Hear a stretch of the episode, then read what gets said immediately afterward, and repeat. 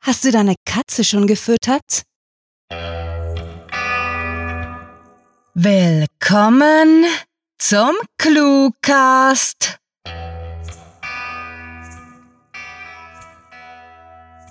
Bitte nehmen Sie Platz. Wir vom Vorstand wissen es sehr zu schätzen, dass Sie zu diesem obligatorischen Meeting erschienen sind. Wir besprechen alle Traktanten, die euch vorliegen, sobald wir die heutige Präsentation zu Ende gebracht haben. Bis dahin wünscht euch der gesamte Verwaltungsrat viel Spaß mit der Kurzgeschichte.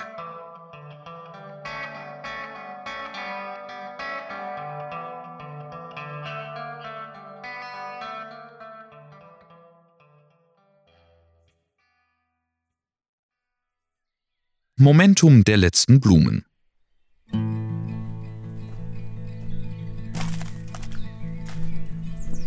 Wenn ich mich richtig erinnere, dann müsste ich die Anhöhe in weniger als 20 Minuten geschafft haben. Jedoch ist es doch schon ein Weilchen her, seit ich diese Bergtour zum letzten Mal gemacht habe. Vielleicht sollte ich mich also nicht zu früh auf die saftigen Alpenwiesen freuen. Eigentlich hätte ich heute ja viel Wichtigeres zu erledigen gehabt, als durch die atemberaubende Berglandschaft meiner Wahlheimat zu wandern. Doch als ich heute in der Früh die Augen geöffnet hatte und durch das Schlafzimmerfenster im Dämmerungslicht die taufrischen Berge sah, konnte ich der Verlockung einfach nicht widerstehen. Zum Glück war die Schlafmütze, mit der ich mein Bett teilte, nicht aufgewacht. Und so konnte ich, klammheimlich, mit meinen Wanderstiefeln in der rechten und dem alten Militärrucksack in der linken verschwinden. Meine Erinnerung hatte mich nicht betrogen. Ich kann schon den höchsten Punkt des felsigen Trampelpfads ausmachen und das, obwohl meine Augen nicht mehr die besten sind. Ich mag zwar das Knirschen unter meinen Sohlen, wenn ich über den mit ersten Eiskrusten bedeckten Schiefer laufe. Aber das Gefühl, das sich in mir ausbreitet, wenn ich den Duft der letzten Bergblumen im Spätsommer rieche und von hoch oben über die Welt blicken kann, ist und bleibt unübertreffbar. Und jetzt bin ich keine fünf Minuten mehr davon entfernt.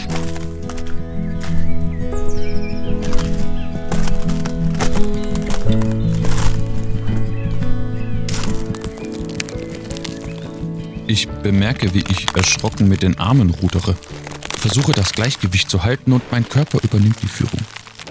Mein Kopf schaltet ab.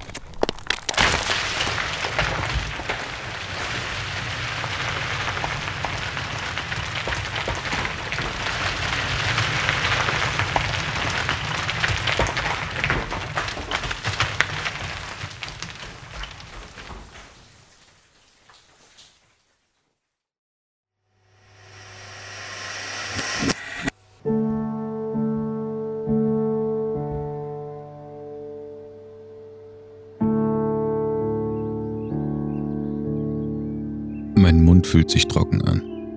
Viel zu trocken. Und ich versuche mit meiner rauen Zunge meine Lippen zu benetzen. Es fällt mir schwer, einen klaren Gedanken zu fassen. Um mich herum ist alles grau und schwarz. Nein, da hinten schimmert etwas in hellem Grün. Aber es ist zu verschwommen, als dass ich erkennen könnte, was es ist. Vielleicht ein besonders hartnäckiger Klee oder eine garstige Distel. Ich weiß nicht, wann ich zum letzten Mal solchen Durst hatte. Und will nach meinem Rucksack greifen, kann mich aber nicht dazu auffordern. Mein Schädel pocht und ich glaube, da ist etwas Nasses an meiner Schulter. Dieser Ort gefällt mir nicht mehr. Es ist viel zu grau und er schmeckt wie Metall. Ich sollte schlafen.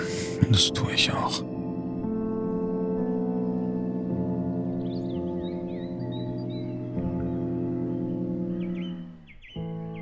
Als ich wieder aufgewacht bin, sind die Schmerzen plötzlich real geworden. Und ich brauche eine gefühlte Ewigkeit, mir mein Bewusstsein zu erkämpfen. Wenn ich mich anstrenge, kann ich das berstende Gefühl in meinem Kopf und meiner Schulter gerade lange genug ignorieren, um mich davon versichern zu können, dass es mir unmöglich ist, meinen Unterkörper zu bewegen.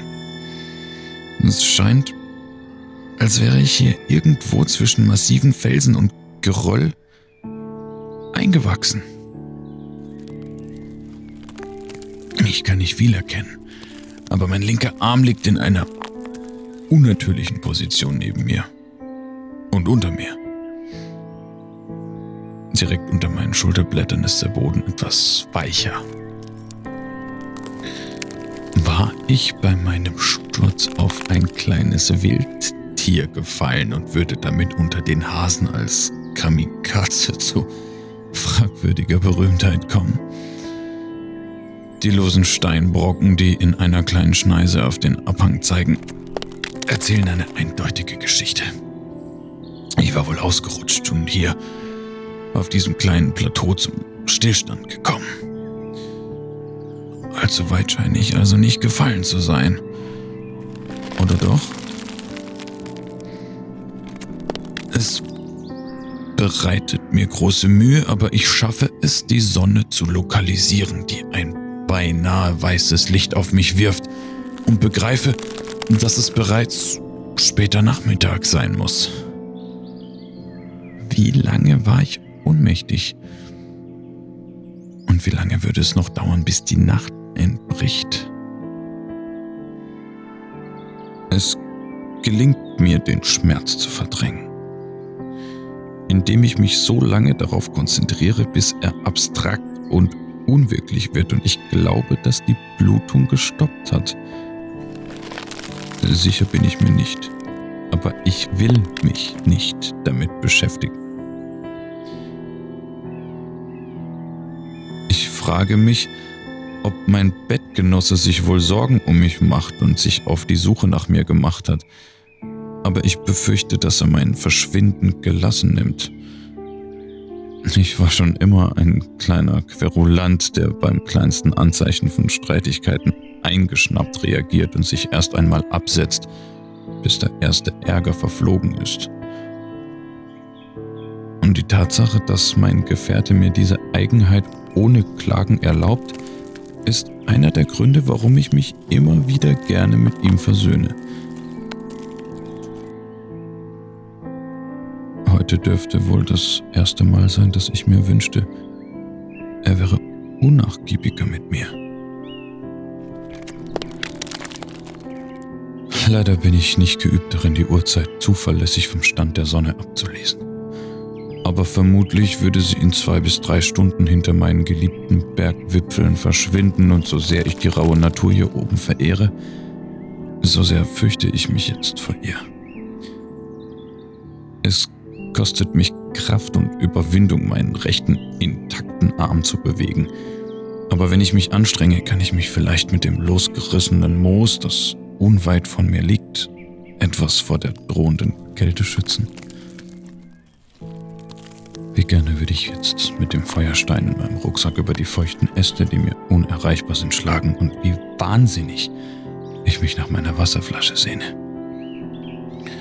Aber selbst wenn ich wüsste, wo mein khakifarbener Begleiter ist, würde ich ihn nicht greifen können.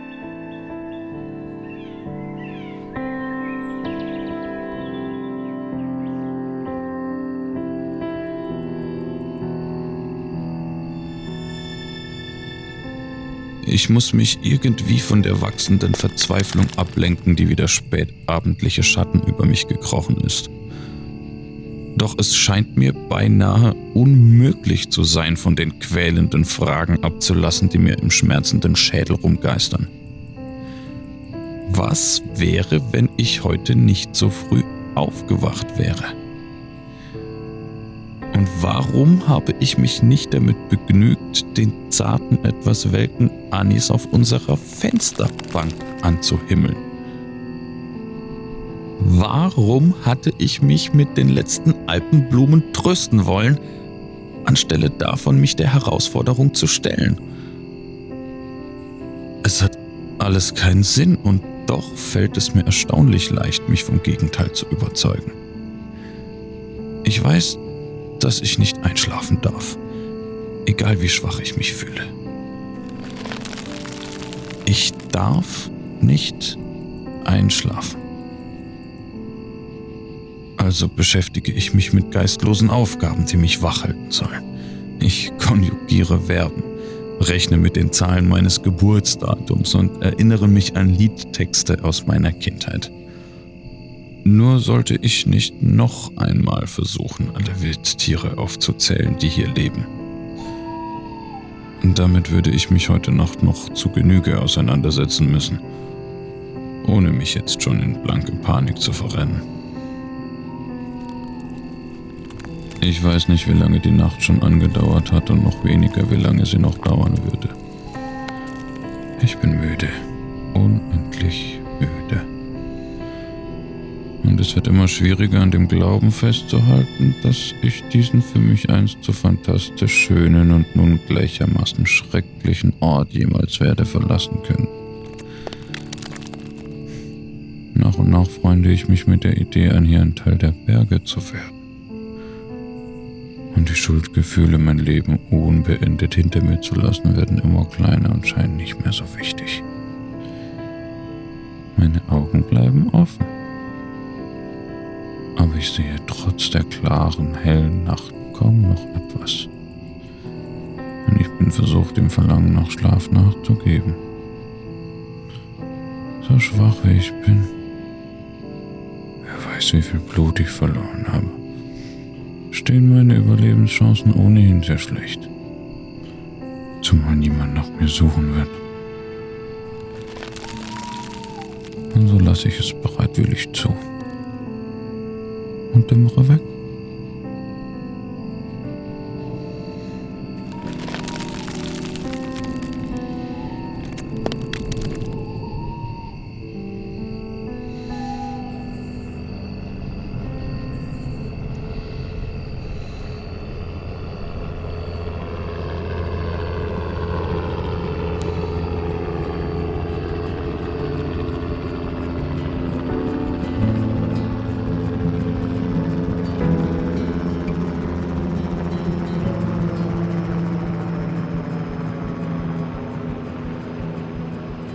Das Geräusch erinnert mich an den Dampfabzug unserer Küche. Und für einen kurzen Augenblick glaube ich, den Anis auf dem Fenstersims riechen zu können. Eine fremde Stimme spricht mit mir und etwas Warmes wird auf mich gelegt. Könnte ich doch nur verstehen, was mir gesagt wird. Der Lärm nimmt zu und ich glaube, dass ich es erkennen kann. Es ist das Starten eines Motors. Vielleicht ist es ein Hubschrauber. Ich frage mich, ob ich gerettet werde. Und schwebe von Seilen getragen davon.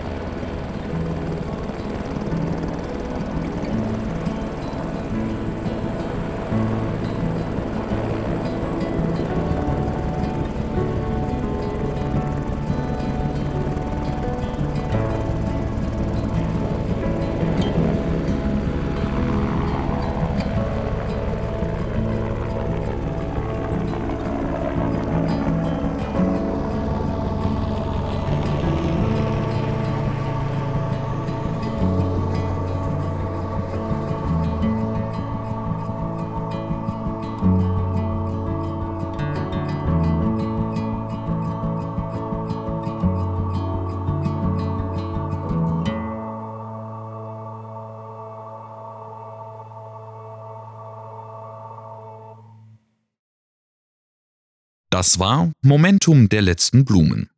Geschrieben von Rahel. Für euch gelesen hat Pirmin Stürnol. Diese Kurzgeschichte spielte am vorgegebenen Setting Berg und beinhaltete die Clues Kamikaze, Dampfabzug, Schlafmütze, Querulant und Anis.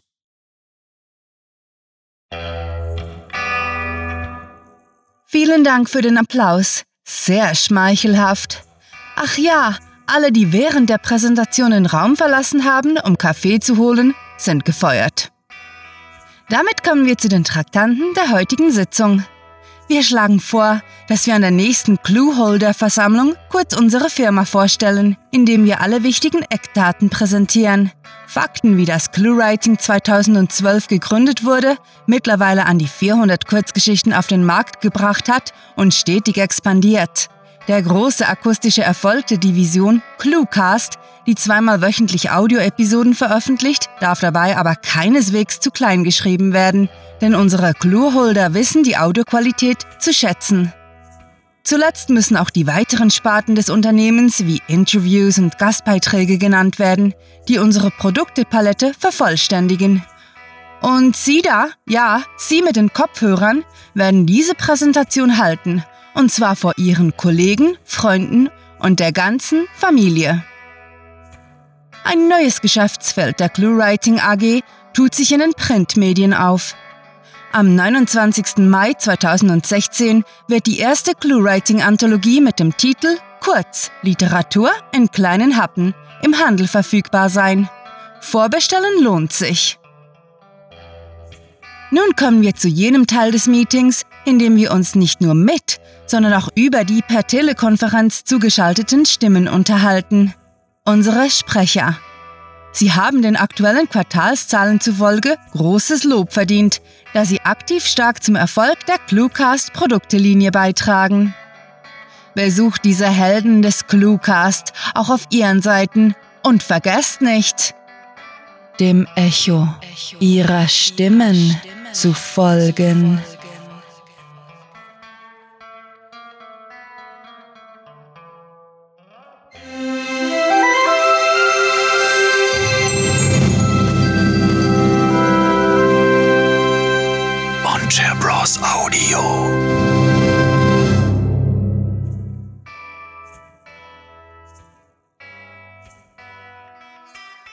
Schluss möchten wir einen Blick auf unsere Tochterfirmen werfen, die beachtlich zum Social Networking von ClueWriting beitragen. Bei den Filialen von Facebook, Twitter, Google Plus und Tumblr schauen viele Klienten vorbei, von denen ein beachtlicher Teil zu Stammkunden werden. Auch unsere Kunstgalerie mit dem wohlklingenden Namen Instagram wird von Kennern der visuellen Genüsse besucht und unsere Audiostore-Ketten iTunes, TuneIn, Stitcher sowie YouTube erfreuen sich eines multinationalen Klientels, das durch das regelmäßige Erscheinen neuer Produkte stets wiederkehrt. Sie sehen, die ClueWriting AG ist bestens für das nächste Geschäftsjahr aufgestellt und verspricht weiterhin stetig zu wachsen. Wunderbar, damit ist die Sitzung beendet. Bitte kehren Sie nun zurück an Ihre Arbeitsplätze und geben Sie Ihr Bestes, die Marke ClueWriting in die Haushalte der gesamten Welt zu bringen. Mit fantastiliardischem Dank fürs Zuhören und den besten Wünschen. Eure Cluecaster.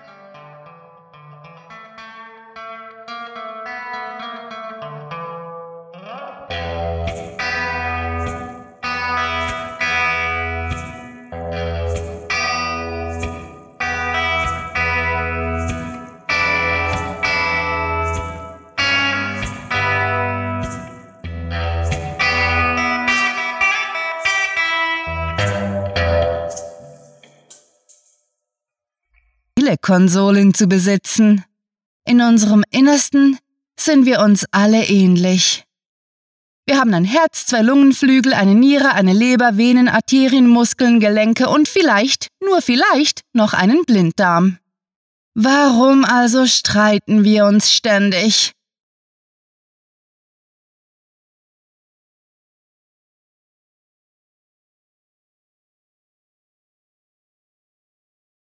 Blub, Wee,